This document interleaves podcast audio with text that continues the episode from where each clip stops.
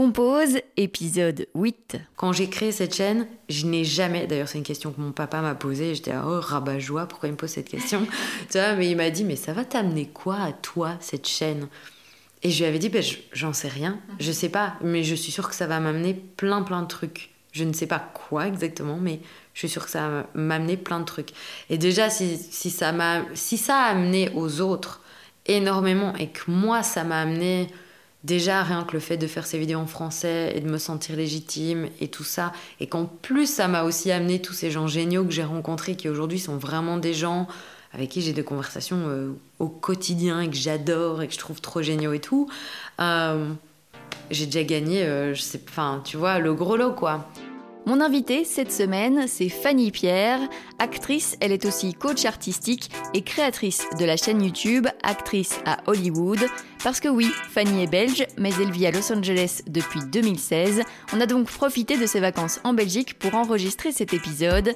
Ensemble, on a parlé de Dirty Dancing, de ses cours de danse, de chant, de théâtre, de ses écoles en Belgique, en France et aux États-Unis, de son côté entrepreneuse, de sa passion qui est d'essayer de comprendre les gens, de sa curiosité, de son envie de protéger les actrices et acteurs, et évidemment de sa chaîne YouTube. Je vous souhaite une très belle écoute. Eh bien, merci, Fanny, d'être avec moi aujourd'hui sur Compose. Bah, avec plaisir, ça me fait trop plaisir d'être là, merci. Alors, donc, tu es comédienne et tu as aussi créé euh, ta chaîne YouTube, Actrice mhm. à Hollywood. J'aimerais qu'on revienne d'abord un peu au, début, au tout début. Euh, je crois que c'est à 4 ans que tu as découvert euh, Dirty Dancing et c'est un peu de là que tout est né.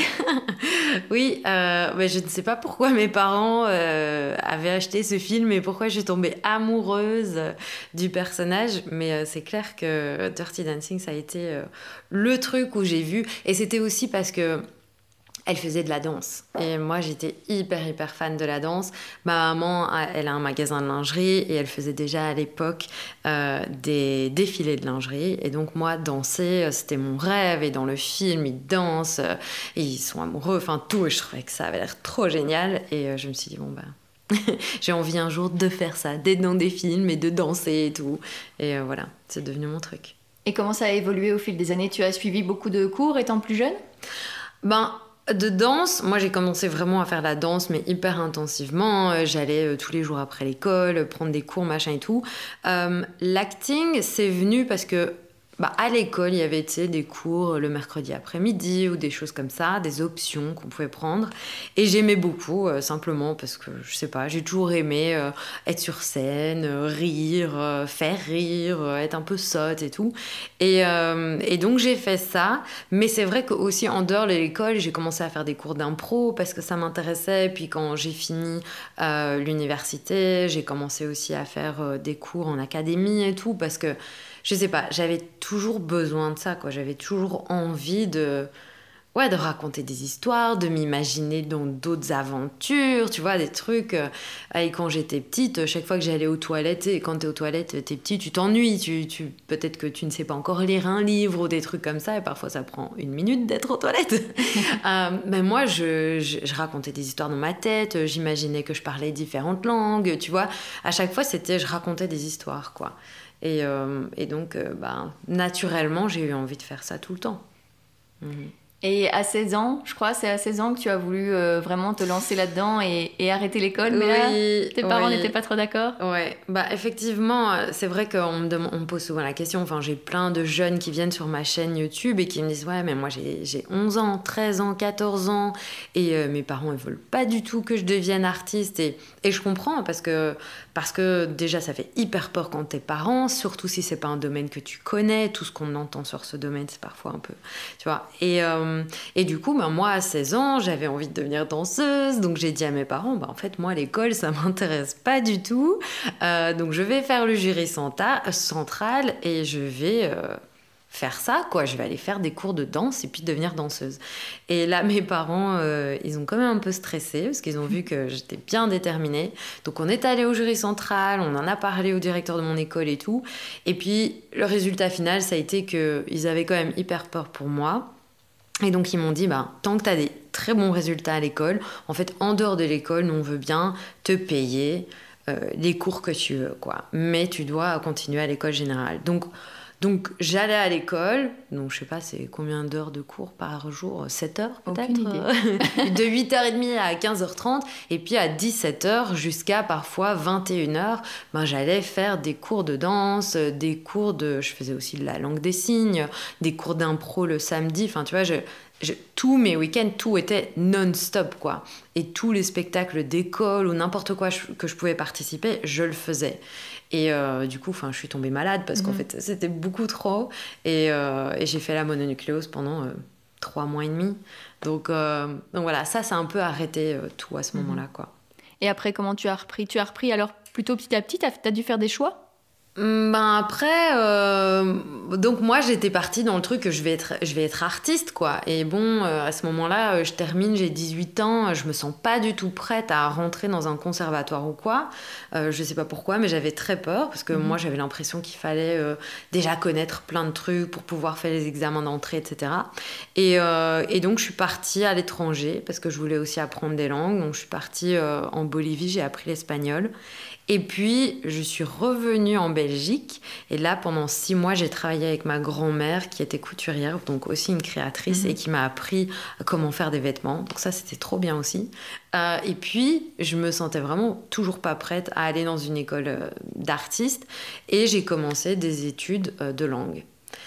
Et là, je me suis un peu déconnectée avec tout ce qui était la danse, l'art et tout ça. Donc j'étais un peu malheureuse pendant quelques années. Et puis petit à petit, c'est revenu. Donc euh, j'ai recommencé à prendre des cours, je suis retournée dans mon ancienne école de danse classique et tout. Et euh, dans un coin de ma tête, un jour, j'ai rencontré une, euh, une fille avec qui j'avais été à l'école en humanité. Et elle m'a dit Ah, mais tiens, mais moi j'étudie au centre d'études théâtrales à Louvain-la-Neuve. J'ai dit Attends, y a un, on peut faire à l'université des études théâtrales, enfin quoi? Et elle m'a dit, mais si euh, à l'époque il y avait des majeurs, des mineurs, et si tu prenais une mhm. mineure en art du spectacle, tu pouvais te rediriger après vers euh, un master d'études théâtrales. Et donc, euh, bah, ni une ni deux, quoi. Moi, j'ai pris cette mineure-là avec en tête, tout le monde allait aller, bah, d'ailleurs, toi, tu es allé dans le journalisme, il y en a qui sont allés en relations publiques et tout ça, et moi, pas du tout, quoi. Et je me suis dit, non, non, moi, je sais que je continue la com, euh, mais pour pouvoir aller après faire des études là-dedans. Et donc, c'est ce que j'ai fait. Et je me rappelle que quand je suis arrivée à l'examen d'entrée euh, pour euh, le centre d'études théâtrales, euh, la dame m'a demandé alors, est-ce que, je sais pas, vous êtes stressée d'être là ou quoi? Et j'ai dit, ah oui, je suis stressée, mais en même temps, je suis trop, trop contente. Parce que ça, on dirait que c'est la première fois que je vais enfin pouvoir faire ce que j'ai envie de faire. Et à l'époque, j'avais déjà probablement 20 deux ans. Mhm. et euh, j'avais déjà l'impression que j'avais attendu toute ma vie pour faire ça quoi. Et donc j'étais hyper emballée. Et là j'ai dit euh, ah mais moi en fait je veux faire euh, des études ici pour devenir prof. Et ils m'ont dit mais prof de théâtre mais vous ne pratiquez pas le théâtre. Donc il va falloir pratiquer le théâtre cette année aussi si l'année prochaine vous voulez être redirigé dans la formation pédagogique quoi j'ai dit ok, donc je me suis inscrite dans une école de théâtre. Je suis devenue, j'ai fait, j'ai, je me suis euh, mise dans une compagnie où j'ai fait la, la, mise en scène d'une pièce de mhm. théâtre qui a peur de Virginia Woolf. Je sais pas si tu connais. Et, euh, et, donc à la fin de l'année, j'avais pris plein de cours partout. J'avais fait tous ces trucs-là en plus de mes études à l'UNIF. Et euh, à la fin de l'année, j'ai dit mais en fait, moi j'ai fait, j'ai regardé les autres être acteur cette année, parce qu'en mise en scène et tout, j'avais fait des stages de mise en scène et tout. J'ai dit, mais en fait, moi, je, je, veux être sur le plateau jouer, quoi. C'est ça que je veux faire. Et donc, pendant les vacances, j'ai fait un stage au cours Florent à Paris. Mhm. Et c'est comme ça que tout a commencé. Et c'est vraiment comme ça que tu as eu le déclic, c'est en regardant les autres. Tu t'es dit à ce moment-là qu'en fait, tu avais toujours cette envie en toi, mais c'était à ce moment-là que tu t'en rendais compte ou c'est ah, vraiment né comme ça? Complètement, parce qu'en étant metteur en scène, en étant assistante metteur en scène, j'étais là. En fait, j'ai envie d'aller sur le plateau mhm. avec eux, leur montrer euh, euh, peut-être ma manière de faire ou comment on pourrait faire euh, ça ou comment on pourrait le jouer et tout. Et je me suis dit, mais qu'est-ce que je fais ici sur la table assise à les regarder jouer. J'ai pas du tout envie d'être assise. J'ai envie d'être sur le plateau, en train de bouger, en train de faire le truc. Euh, en plus, je viens de la danse, du corps, donc j'ai envie de bouger tout le temps et d'être dans l'action et tout. Donc, euh, ouais, c'est vraiment ça. Et du coup, euh, ma maman, moi j'ai cherché un endroit où aller. Et au début, ce qui m'intéressait hyper fort, c'était euh, tout ce qui était, parce que je suis hyper sensible, donc la, méthode qui me parlait le plus, c'était la méthode sur les émotions, qui est la mhm. méthode de l'acteur studio. Et donc j'avais cherché, c'était aux États-Unis. Et là, je me suis dit, oh, c'est aux États-Unis. J'ai regardé les prix pour les écoles, c'était 25 000 dollars l'année. Enfin, il n'y avait pas moyen que je fasse ça, c'était beaucoup trop cher. Plus le logement, enfin, plus tout. Donc, c'était 50 000 peut-être dollars l'année, je sais pas. Et euh, donc, j'ai parlé avec ma maman et elle m'a dit, bah, pourquoi tu vas pas essayer les cours Florent à Paris? Donc je me suis inscrite à un stage en me disant je vais faire un stage caméra, juste voir ce que c'est. Et en fait, euh, j'ai adoré quoi. Et euh, je savais pas du tout, mais quand tu fais un stage au cours Florent, en fait, c'est un examen d'entrée. Ah Donc après, il t'envoie une petite lettre en te disant oui ou non, tu es mhm. accepté. Et moi, j'ai reçu la lettre et la lettre disait vous êtes accepté en deuxième année, donc euh, pas en première année. Ah, je me suis dit ah quand même, enfin il y a peut-être un truc, enfin et tout ça. Et puis ma grand-mère est décédée et c'était un peu la personne qui m'avait élevée. Et là, ça a été vraiment le déclic quoi. J'ai dit attends, Qu'est-ce que je fais d'encore attendre, d'encore hésiter? Mhm. En fait, la vie c'est court, je pars. Donc, euh, je sais pas, j'ai reçu la lettre euh, peut-être le 29 août et le 6 septembre, j'étais dans le train et je partais à Paris pour euh, faire ça. Et je suis restée peut-être un mois ou deux mois au cours Florent et ça passait pas du tout, c'était ah hyper théâtral, ça me parlait pas trop et donc j'avais rencontré donc le prof du stage qui lui était réalisateur. Il était prof dans une école de réalisation, le CLCF à Paris. Et euh, il m'a dit Oh, viens, je donne un cours de direction d'acteur, viens jouer euh, avec mes élèves et tout. J'ai fait ça, j'ai adoré, c'était trop gai euh, et tout. Et à ce moment-là, je lui ai dit ça, ça passe pas au cours Florent, quoi. Il m'a dit ah, il y a une autre école, c'est un peu plus dur de, de rentrer, mais je pense que tu peux le faire. Et donc, je les ai contactés, l'autre école, et puis j'ai fait l'autre école pendant trois ans. Et c'était quoi l'autre école? C'était le laboratoire de l'acteur. Euh, comment tu t'es sentie là-bas en fait? Comment ça Pourquoi ça s'est mieux passé qu'au cours Florent? Alors, ce qui s'est mieux passé, c'est que c'était beaucoup plus cinéma. C'est que les classes, en tout cas la classe de débutants, parce que eux, donc au, cours Florent, ils m'avaient mis niveau 2. Je crois que j'étais pas prête niveau 2, mhm. simplement parce que j'ai.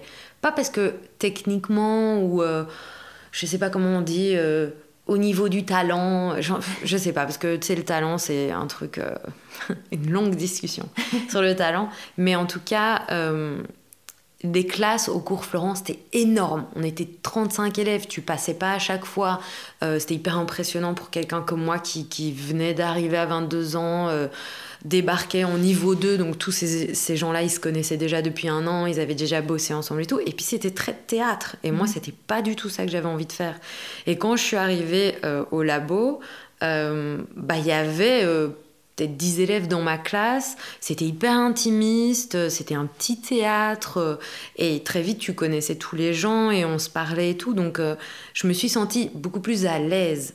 Et la prof du niveau 1, qui s'appelle Célia Granier-Defer. Elle était vraiment un peu une petite maman, euh, bienveillante et tout. Et donc, euh, je me suis sentie vraiment à ma place. Après, j'ai continué au labo. Euh, je sais pas si ça m'a toujours correspondu. Correspondu Oui. Euh, je sais pas si je sais pas si j'aurais dû rester aussi longtemps que je suis restée. Je sais pas si voilà l'enseignement que j'ai reçu après cette première année a il m'a bien formé techniquement, mhm. mais je crois qu'il m'a un peu blessé au niveau de, au niveau de, comment dire, mon inspiration et ma confiance en ah moi. Euh, et donc, du coup, euh, c'est pas parce que j'ai fait cette école-là que je la recommande à tout le monde. Mhm. Il y a d'autres élèves qui étaient en cours avec moi et qui jurent que par cette école et tout. Euh, moi, j'ai travaillé encore après avec d'autres gens et ça m'a ouvert aussi les yeux sur différentes peut-être manières d'aborder ce métier que, que je préférais, mais qu'à ce moment-là, je ne savais pas. Donc, mhm. j'étais dans cette école-là. Euh, ça ne veut pas dire que c'est une mauvaise école, ou la meilleure école, ou la pire. C'est, n'est pas du tout ça, mais c'est, je pense, et je le vois aujourd'hui aussi, parce que moi, je suis coach aujourd'hui pour des acteurs, faut vraiment trouver la personne qui va faire qu'avec cette personne, tu arrives à évoluer. Et quand avec cette personne, tu n'évolues plus, bah, faut changer. Euh, ça ne veut pas dire que cette personne n'est pas bonne ou quoi, mhm. mais ça veut simplement dire que toi, tu es ailleurs et tu as besoin d'apprendre de nouvelles choses, etc.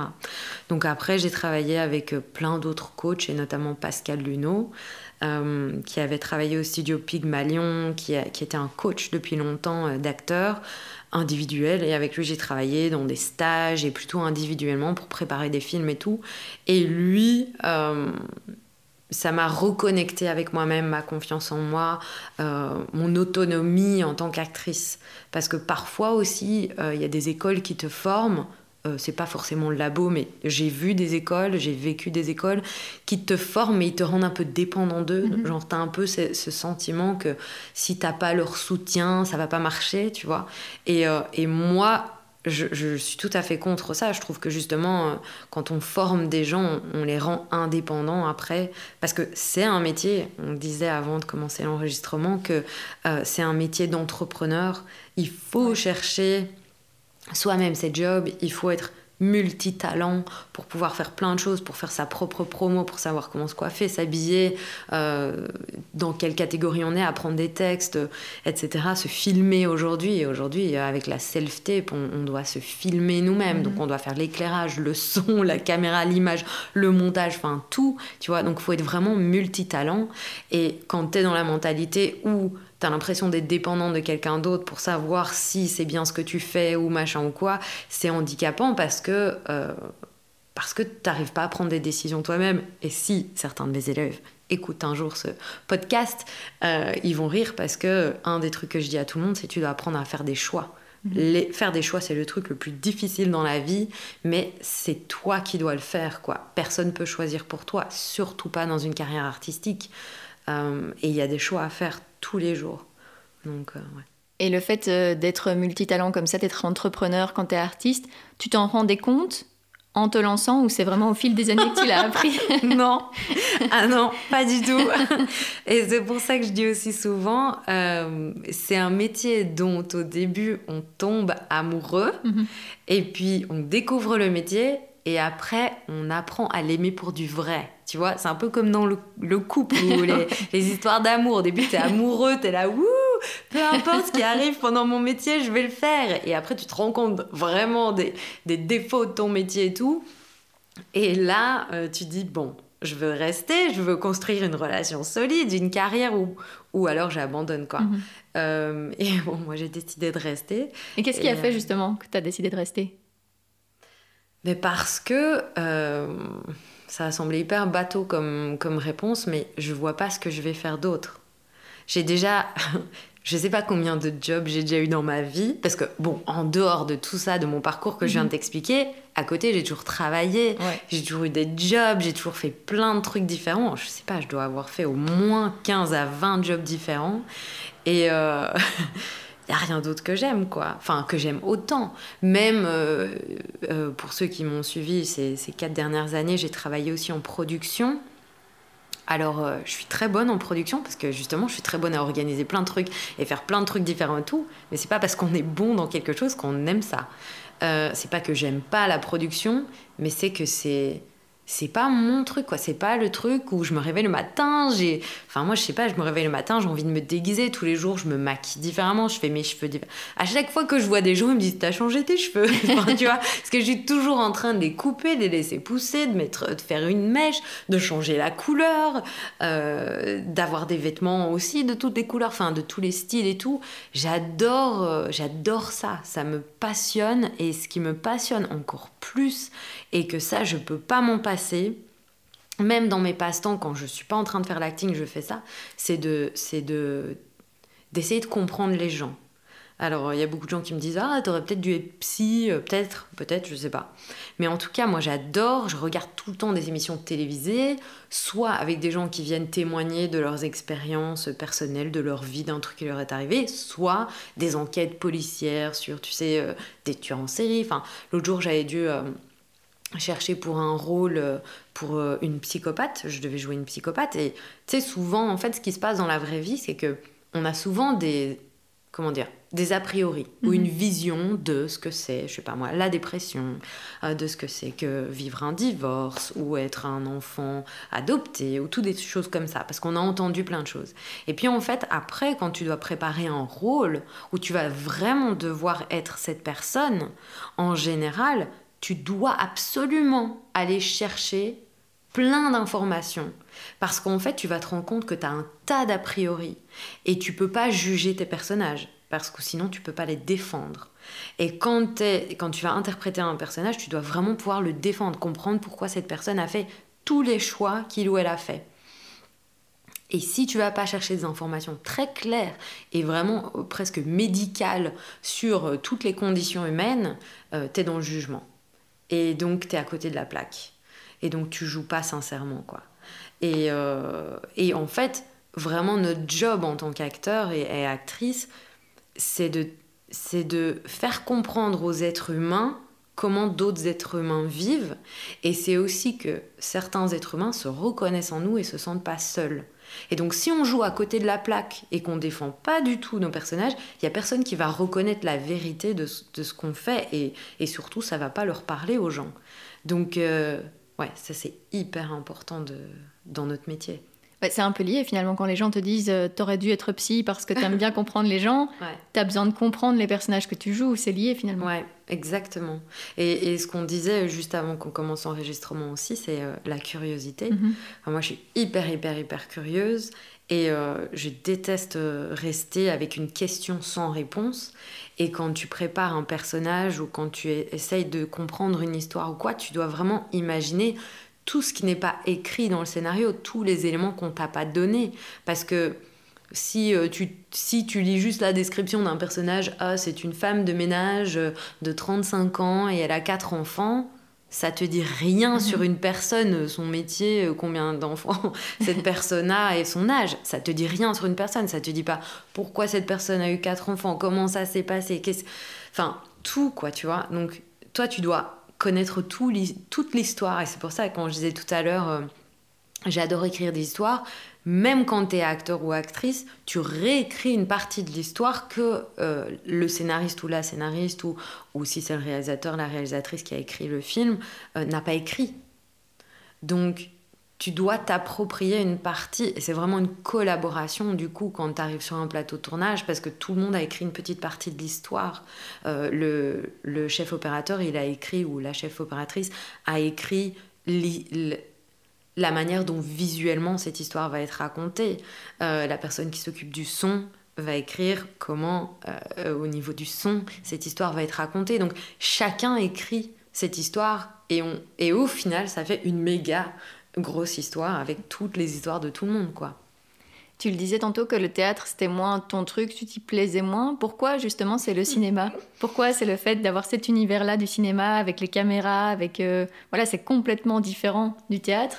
Parce que au cinéma on a le droit à l'erreur, euh, qu'au théâtre on a moins. Le théâtre, c'est immédiat. Mhm. Si tu te plantes, tu te plantes. Tu as la réaction du public en immédiat.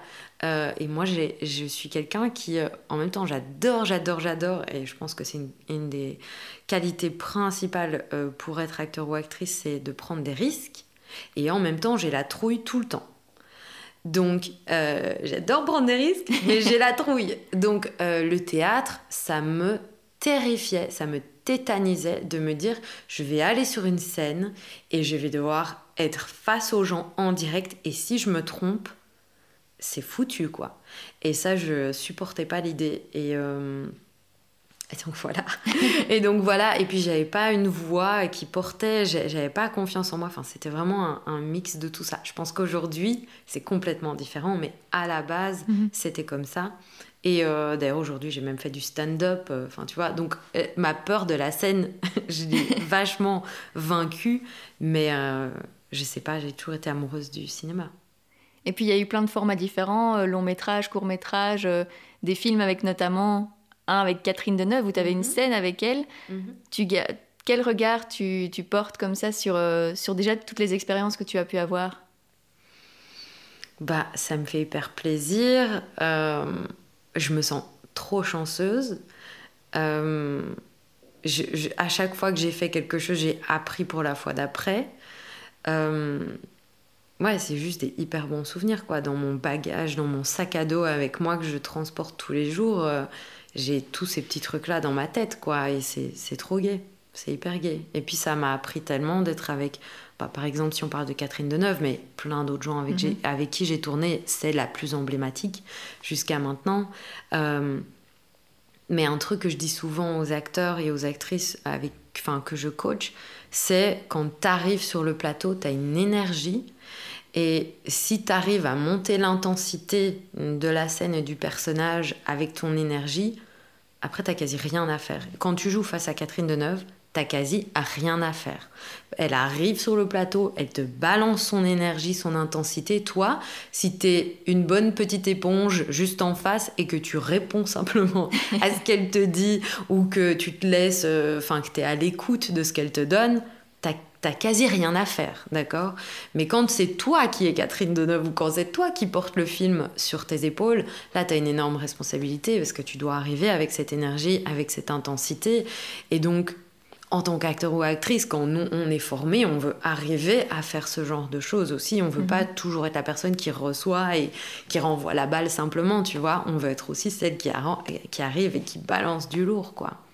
Mhm. Est-ce que sur ton parcours, il y a des moments où tu t'es dit euh, pourquoi j'ai fait euh, ce projet euh, Est-ce qu'il y, a des ah, regrets dans ton parcours? Ou des films hein, Je croyais que tu allais dire pourquoi j'ai choisi cette carrière? Non Parce que ça arrive aussi. des projets ou des films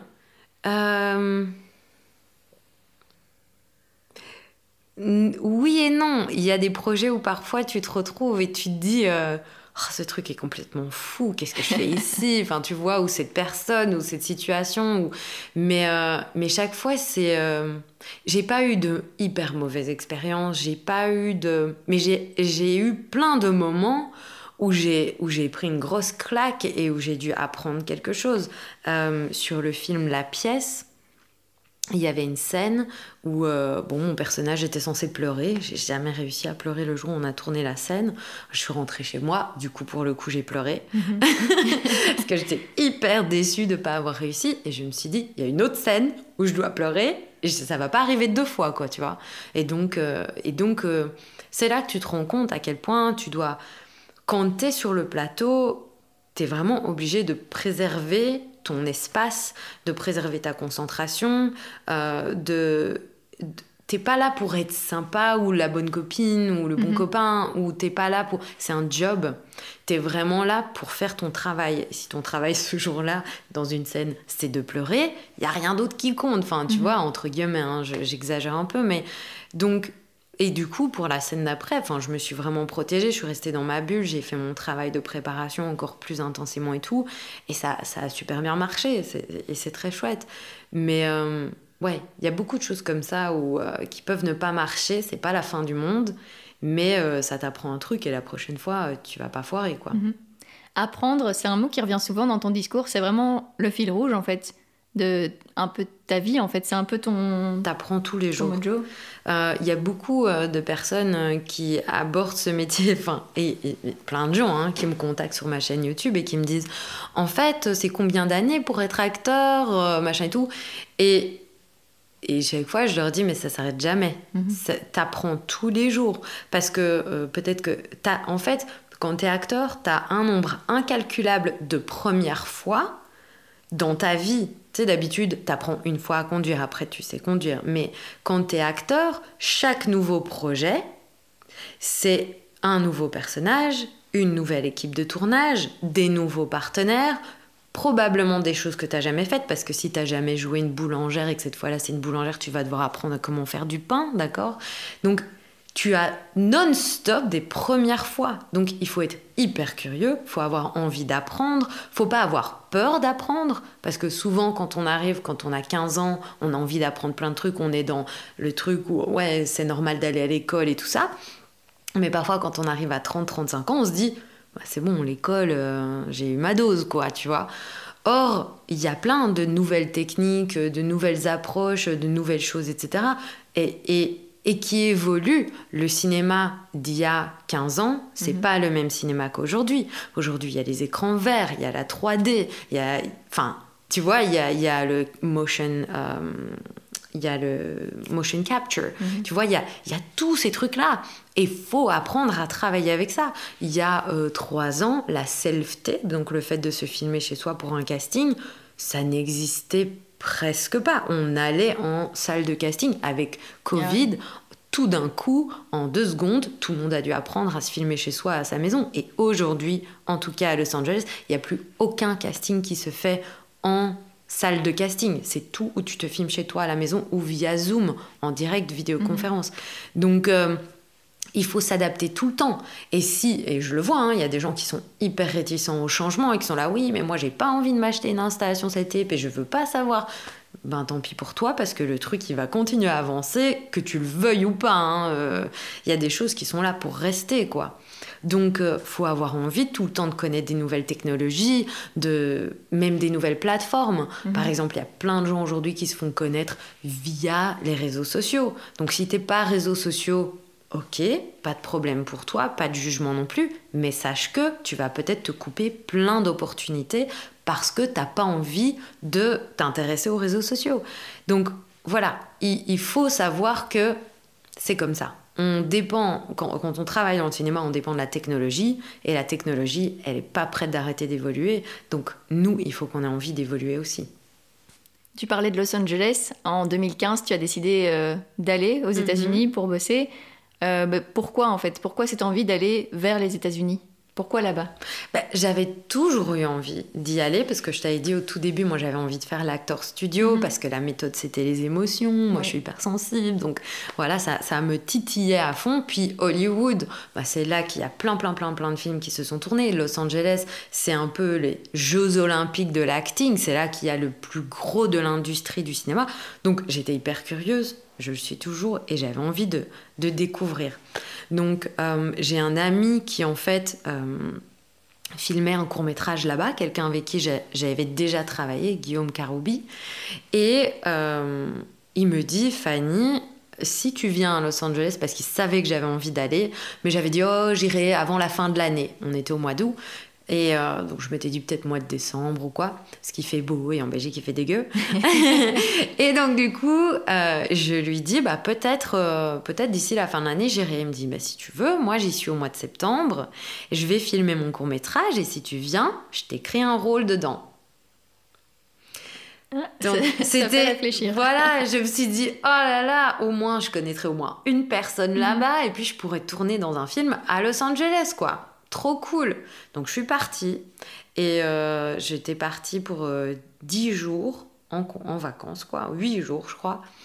Et euh, évidemment, ben, mon ami, il était, hyper, il était hyper occupé à préparer son court métrage, donc il n'avait pas le temps d'aller visiter tous les trucs et tout avec moi. Et en fait, j'ai rencontré ben, mon mari, qui est américain, et, et en fait, ben, je suis tombée amoureuse. Et donc, quatre jours après l'avoir rencontré, il m'a demandé en mariage et j'ai dit oui, ce qui était complètement fou. Et, euh, et, après, je me suis dit, oui, oui, oui, comment je vais faire pour euh, annoncer ça à ma famille, quitter ma vie, venir m'installer ici, recommencer à zéro. Enfin, mhm. je me rendais pas compte non plus de tout ce que ça impliquait, pour être honnête. Euh, mais bon, voilà. Donc un an après, avec tous les papiers administratifs, machin et tout qu'il fallait faire, et puis avec le fait de voilà déménager, clôturer tous les trucs que j'avais en, Europe, eh bien, je suis partie au mois d'août 2016 habiter aux États-Unis. Et c'est sûrement une manière de travailler complètement différente que française ou belge. Donc mhm. comment comment tu t'es adaptée à cette nouvelle vie américaine pour ton boulot? Ben, en lisant beaucoup, en découvrant euh, comment ce marché fonctionne, euh, en faisant plein plein plein d'erreurs et en réessayant et en me trompant. Et, euh, et puis un petit peu comme j'avais fait au départ, quand je suis arrivée à Paris, ben, j'ai fait des cours, puis j'ai commencé à faire des films étudiants, et puis j'ai commencé à avoir accès à des plus gros projets, et puis j'ai commencé à avoir un agent, etc. Bah, ici, j'ai fait pareil. je suis repartie à zéro, j'ai fait des, films étudiants, j'ai fait des films plus gros, j'ai eu un agent, j'ai voilà. Et, et, puis petit à petit, donc là, ça fait cinq ans que je suis là. J'ai commencé vraiment maintenant à, avoir des gros castings, travailler dans des gros projets, tout ça. Mais ça a été le parcours du combattant parce que j'ai un accent, parce que mhm. je connaissais rien, parce que j'avais déjà 30 ans quand je suis arrivée. Il y a plein de gens à Los Angeles. Ils commencent à travailler quand ils ont trois ans et demi ou six mois, tu mhm. vois, ou dix ans. Donc, euh, donc commencer à 30 ans quand c'est pas ta langue et tout, c'est aussi euh, un gros challenge, quoi. Hyper gros challenge. Mais, euh, mais aujourd'hui, je regrette pas du tout de l'avoir fait. Et d'ailleurs, tu as suivi des cours pour avoir un accent à l'américaine et perdre un petit peu ce... Dans les trois premiers mois où je suis arrivée, j'ai fait des cours euh, avec une coach d'accent qui s'appelle Carrie Safran. Euh, et c'était intéressant et ça m'a vraiment donné une bonne base pour continuer à pratiquer. Mais j'avoue qu'après, ce qui m'a vraiment le plus aidé, c'était au quotidien d'avoir mon mari qui me corrige. Quoi. Mhm. Parce qu'il entend les, les, choses que je dis régulièrement où je fais des fautes. Et alors il me dit, tu sais, ce truc-là, il faut que tu fasses attention parce que c'est chaque fois.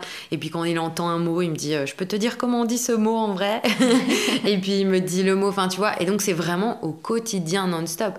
Et par rapport à beaucoup de francophones que je vois, qui partent aux États-Unis et qui finalement soit se retrouvent dans un cercle francophone ou mhm. sont en couple avec un francophone ou une francophone ou quoi, euh, ben moi j'ai eu la chance d'être avec quelqu'un qui ne parle que anglais. Donc même quand je suis fatiguée, même quand j'ai pas envie, c'est en anglais. Ah et on regarde la télé en anglais. Et tout ce qu'on fait, c'est en anglais. et sa famille, c'est en anglais. Enfin, c'est tout le temps, quoi. Et donc, euh, ben, j'ai été obligée de, voilà, de pratiquer. Un truc qui m'a vachement aidé aussi, c'est les cours de chant. Mhm. Mhm. Pourquoi les cours de chant, ça t'a aidé? Parce que les cours de chant, ça t'aide. Moi, je pense que un des gros blocages dans euh, le fait d'apprendre une nouvelle langue et surtout l'accent, c'est de se sentir stupide quand on fait des sons, mhm. qu'en fait depuis tout petit on n'a jamais fait, tu vois, et,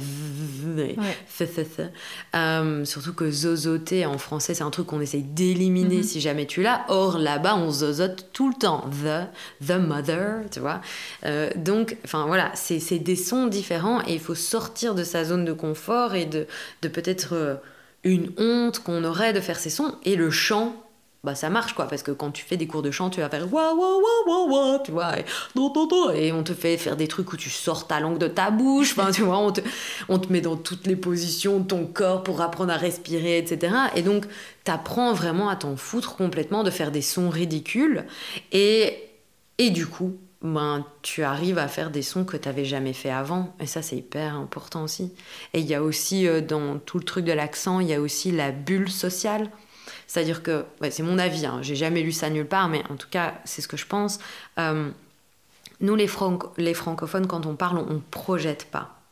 Donc on parle ici, moi je parle à 2 cm de ma bouche, c'est là où mes postillons vont aller. Mais les anglophones, ils parlent super, super loin, quoi. Euh, par exemple, le mot euh, protect, protection, tu vois, il y a pou, mm-hmm. Et ils prononcent comme des H partout, parce qu'en fait, il y a de l'air qui sort tout le temps de leur bouche. Donc, leur bulle sociale, elle est beaucoup plus loin que la nôtre. Et donc, nous, quand on parle anglais, on a l'impression de postillonner tout le temps la tronche des gens en face de nous, enfin, de rentrer dans leur bulle sociale et tout, d'être un peu euh, mal poli, tu vois, ou mhm. quoi. Et en fait, il faut sortir aussi de ça, quoi. Et donc, et donc vraiment, parler une autre langue, c'est changer comment culturellement tu as été élevé, c'est changer. C'est beaucoup de choses à la fois. Donc, euh, ouais. on ne savait pas qu'on allait faire un cours de langue aujourd'hui, mais euh, voilà, je suis contente de partager mes trucs. c'est important d'apprendre, comme on le disait. Voilà, c'est ça. Et tu en as déjà un peu parlé, donc c'est là que tu as créé ta chaîne YouTube Actrice à Hollywood.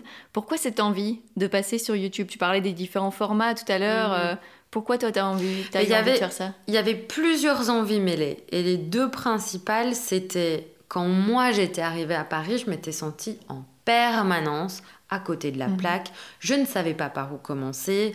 Il n'y avait pas d'informations. Je... Voilà. Euh, quand je suis arrivée aux États-Unis, il y a une structure, enfin c'est hyper calibré, il y a même une union pour les acteurs, pour défendre les droits des acteurs et tout. Il y a des, il y a des tarifs de combien on peut être payé pour une série, machin. Enfin c'est, en France c'est un petit peu comme ça, mais en Belgique c'était pas mhm. du tout comme ça. Il y a des agents, il y a des managers, il y a... C'est hyper structuré. Et je me disais, waouh, on n'a pas du tout. Et Londres, c'est la même chose. Mais en Europe, enfin en France et en Belgique, j'avais pas du tout connu ça, quoi. Donc je me suis dit, waouh, j'ai envie que ça se transpose là-bas parce que je pense qu'on pourrait y gagner.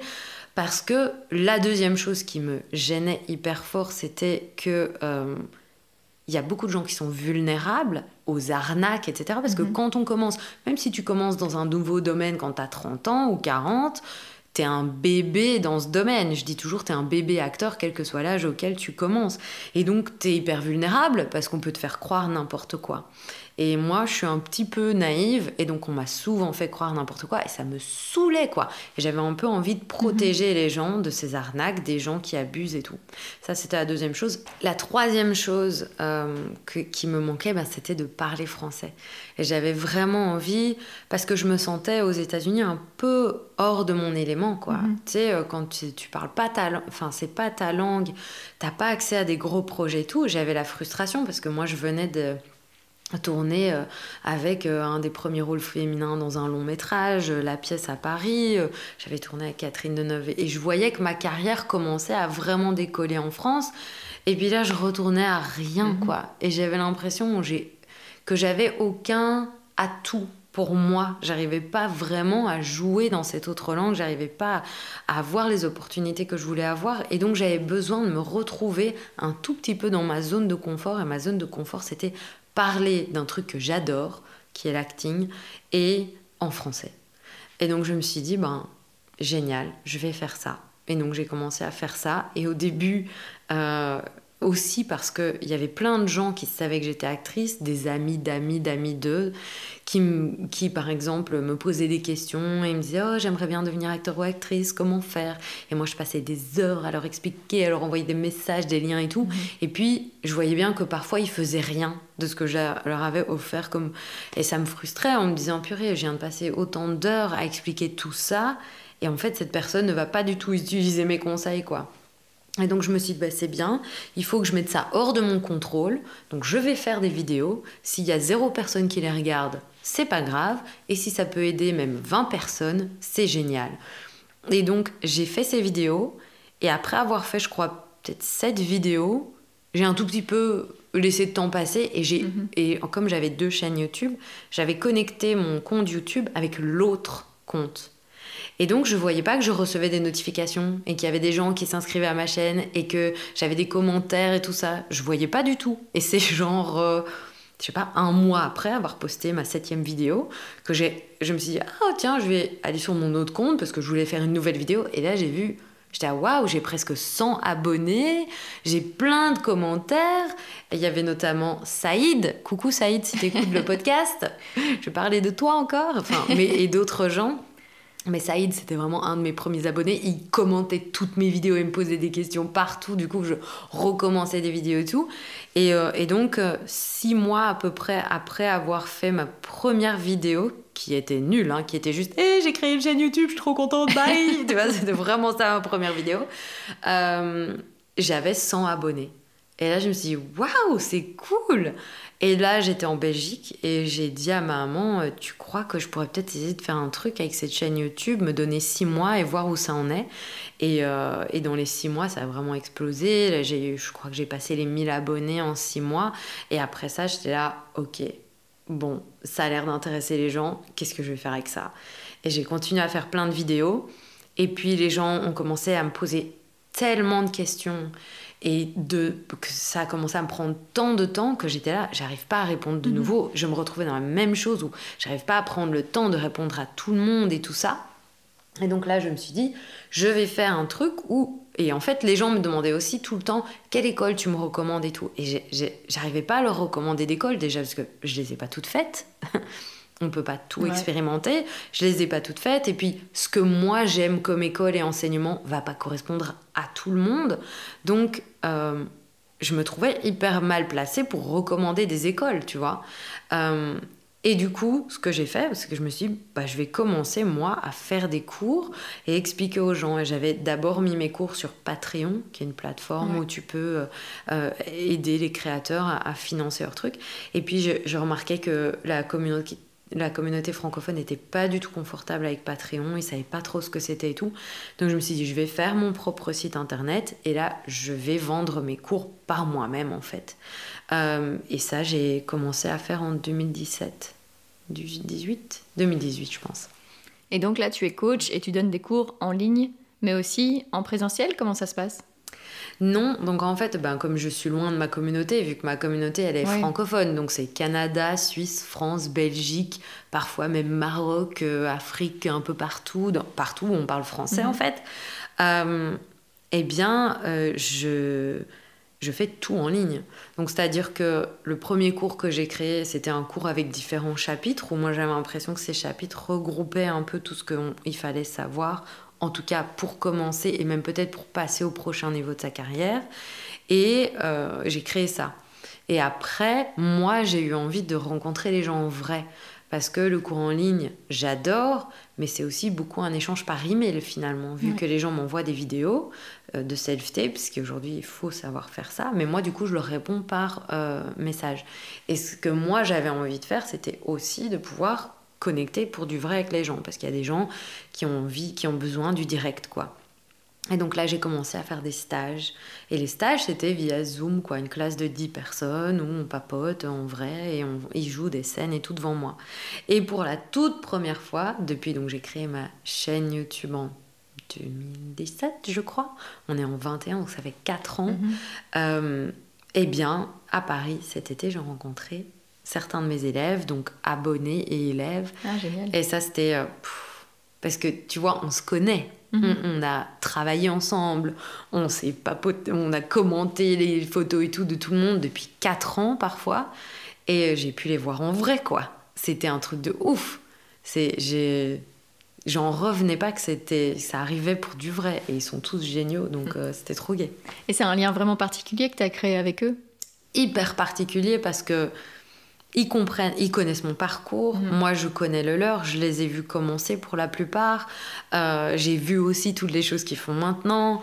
Euh, et, et, c'est un lien où on est inspiré par les mêmes choses. On a la même philosophie de ce métier où c'est pas se marcher dessus, c'est de s'entraider, machin et tout. Donc pour moi, c'était c'était vraiment, enfin, la veille, mon mari qui m'accompagnait euh, là-bas me dit Ça va, t'es pas trop stressé pour demain? Je dis Attends, je vais rencontrer 20 personnes que j'adore, euh, que je connais depuis je sais pas combien de temps, euh, qui sont géniaux. Enfin, je suis pas du tout stressée, je suis excitée comme une enfant de 5 ans qui va aller le lendemain à Disney. Enfin, tu vois, c'est. Ouais, j'étais aux anges, quoi. Et puis, enfin, la journée s'est hyper bien passée, tout le monde a adoré. Enfin, trop chou, quoi. Trop génial. Et j'imagine qu'après tout ce temps, euh, quand il t'envoie des messages pour te dire, ben voilà, j'ai décroché tel rôle ou je, suis parvenue à faire ça grâce à toi, qu'est-ce que ça te fait? Je suis comme une petite maman, quoi. À chaque fois, ou une grande sœur, ou comme tu peux le dire, je suis hyper excitée pour eux, quoi. J'ai l'impression que j'ai pas, j'ai l'impression qu'on a réussi un truc. Enfin, tu vois, mhm. que je partage leur euh, victoire comme c'était la mienne, quoi. Je suis là, mais je le savais, mais évidemment, qui t'adore, euh, qui va pas t'adorer, enfin, tu vois. Euh, et puis quand je les vois faire des trucs où. Enfin, je dis toujours, hein, il y, a, y a tellement de gens, parce que même, par exemple, sur ma chaîne, j'avais créé les 30 jours d'acting, qui y a un challenge que les gens peuvent faire pendant 30 jours, ils se filment, euh, où là, c'est pas du tout payant, c'est gratuit, ils peuvent faire ça, puis je regarde leurs vidéos, je, leur donne pas de feedback et tout, mais je regarde souvent les vidéos juste pour découvrir des nouvelles personnes, mais très souvent, j'ai eu des gens, c'était la toute première fois qu'ils jouaient. Tu sais, c'est hyper spécial d'avoir quelqu'un qui te fait confiance assez que pour se mettre en danger devant toi, pour jouer. T'es la première personne qui va aller voir jouer. Je sais pas. Moi, je, je me sens hyper spéciale, quoi. Je me mhm. sens comme si euh, quelqu'un me faisait un cadeau. Euh, tu vois que c'est. Je sais pas. C'est un peu un moment magique. Et j'ai l'impression de vivre plein de moments magiques quand je les vois. Enfin, et tu, si, tu, si tu poses la question à mes élèves qui ont participé au stage, ils te répondront la même chose. Quand on voit quelqu'un qui vient d'avoir un déclic et qui juste avant ça faisait des trucs mais c'était pas ça machin et tout et puis tout d'un coup cette personne devient le personnage rentre complètement dans le truc et c'est waouh quoi on, est là waouh parce qu'on sait ce que ça demande comme travail mhm. lâcher prise tous les mots euh, et c'est, c'est vraiment magique. J'ai pas d'autre mot euh, que ça. Quoi. C'est comme voir quelqu'un sauter en parachute pour la première fois. Euh, ouais, c'est vraiment ça. Quoi. Voir quelqu'un se marier. Enfin, tu vois, t'es hyper ému pour eux. Euh, tu te rends compte que ça va peut-être changer leur vie ou quoi. Et t'as vécu ce moment-là. T'étais juste en face quand c'est arrivé. J'adore.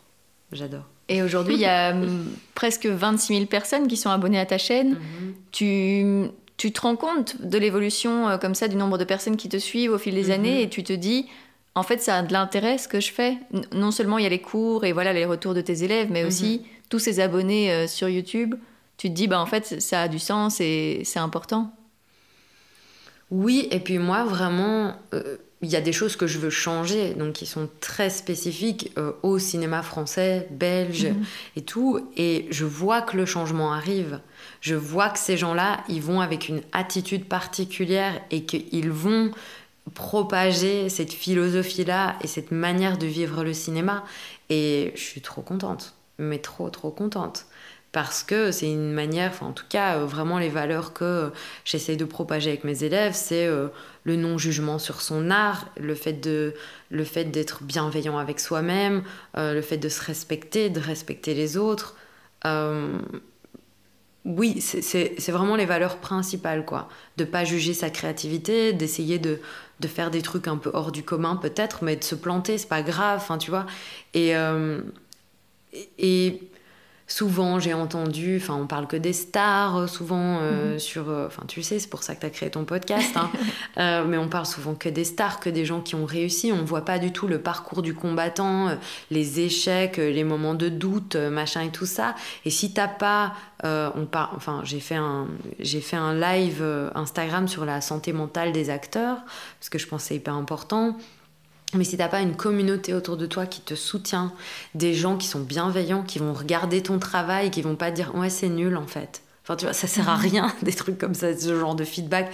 Donc qui vont vraiment être constructifs, euh, qui vont plus t'aider à comprendre machin et tout, parce que en les formant, enfin par exemple dans les cours, ils arrivent tous ou elles arrivent tous et toutes à un moment où ils et elles font leur propre feedback de leur travail, du travail des autres et tout. Donc après, tu peux aussi t'entraider, tu peux faire des projets ensemble, etc. Et vraiment, le but, c'est, c'est de propager cette, bienveillance et ce respect euh, au, dans le milieu du cinéma, qui, je pense, parfois n'a pas été euh, au rendez-vous dans, en tout cas, ce que moi j'ai expérimenté. Enfin, moi j'ai de la chance, j'ai eu des belles rencontres, mais j'ai eu beaucoup de d'écho euh, hyper négatif sur notre métier et ça, ça me rend triste quoi. Enfin, il y a eu le mouvement MeToo et mhm. tout ça et j'ai plus envie.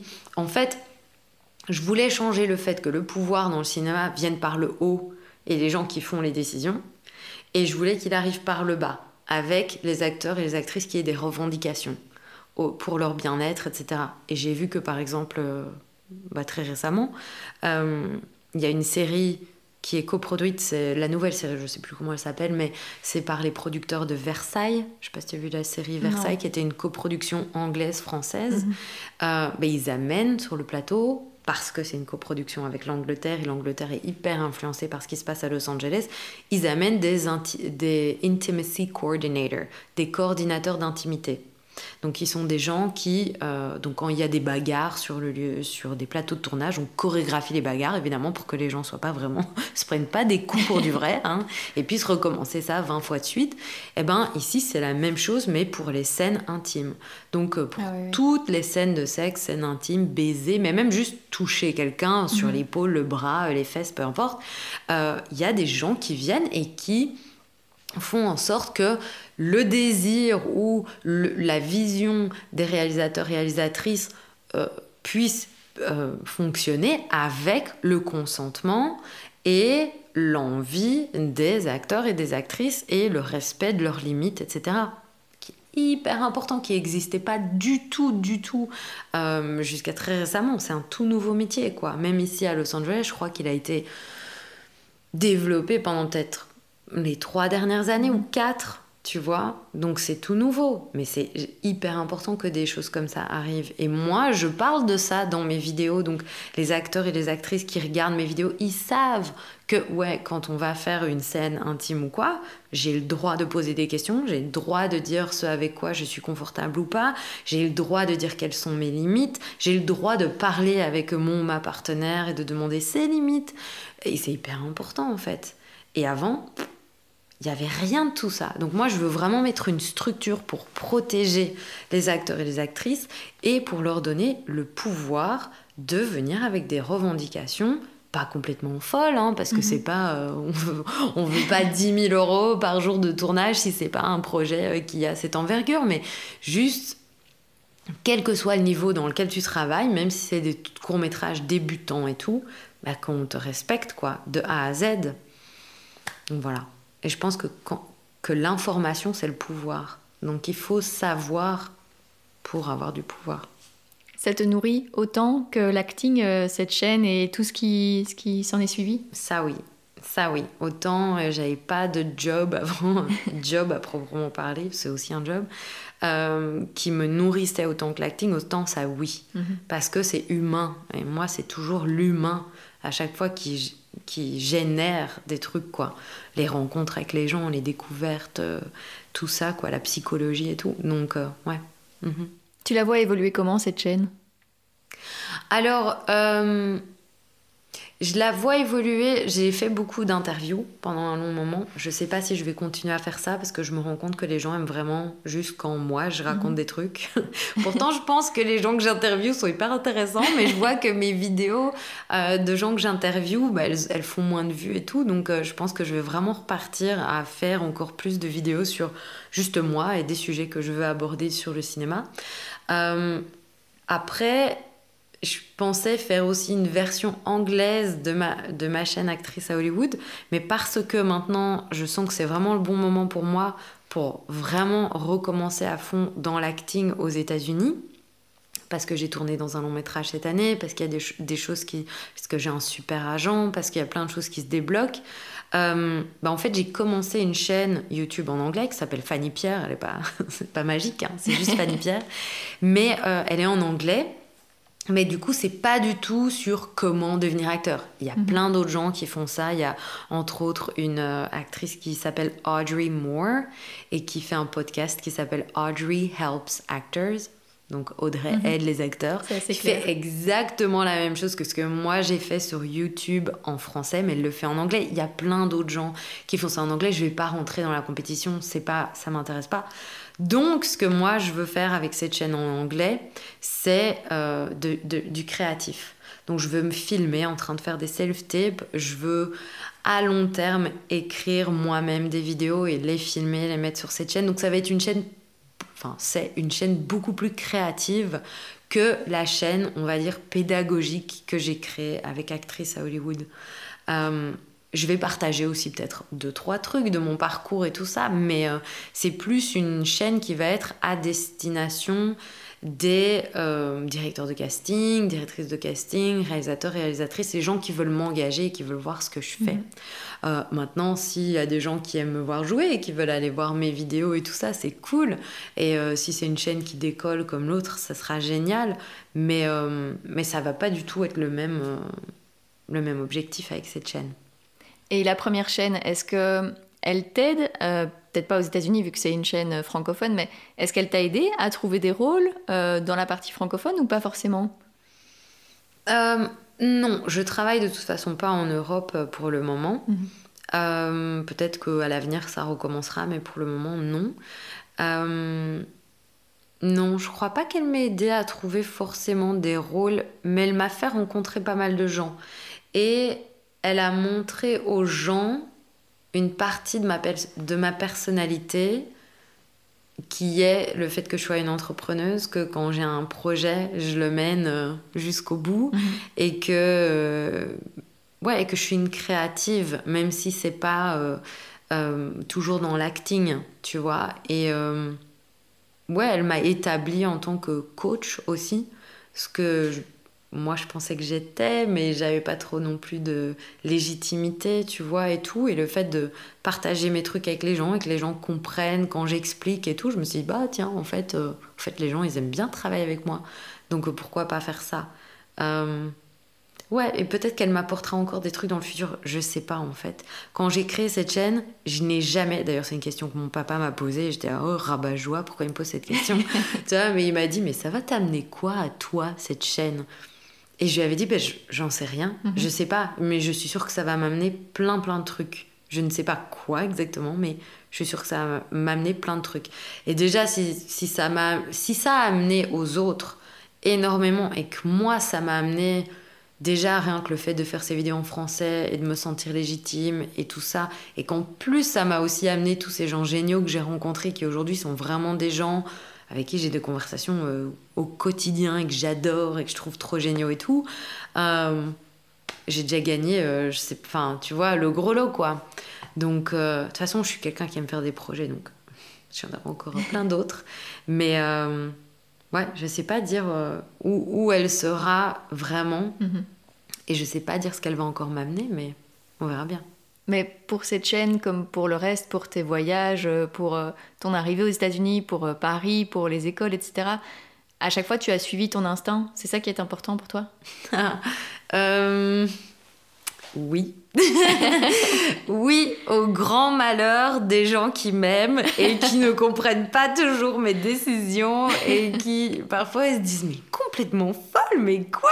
Tu vois, moi je, ouais, je te dis euh, partir à Paris, euh, c'est cinq jours après que je suis partie. Enfin, oui, je suis quelqu'un je suis quelqu'un, j'ai je, vu une psy pendant longtemps je me, je me fais toujours accompagner.